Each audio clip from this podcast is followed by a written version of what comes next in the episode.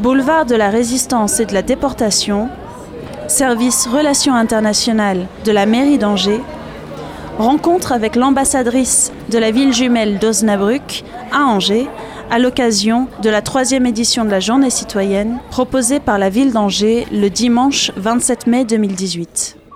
Bonjour, je m'appelle Olivia Wölfe, j'ai 19 ans et je suis l'ambassadrice de la ville d'Osnabrück en Allemagne depuis 6 mois.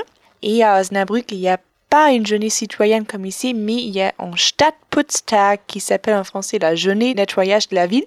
Et cette tradition a commencé il y a 7 ans, alors en 2011. Et cette année, euh, cet événement aura lieu euh, en mars.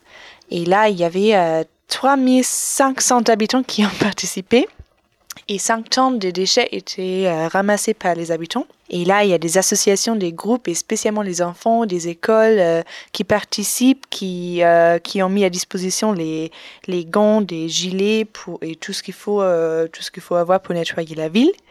Et puis après, il y a une grande fête au Place du Marché qui est gérée par le maire de la ville d'Osnabrück où on peut se reconnecter avec les autres habitants et juste parler de ce qu'on a fait pendant cette journée-là. Et ça, c'est le Stadtputztag.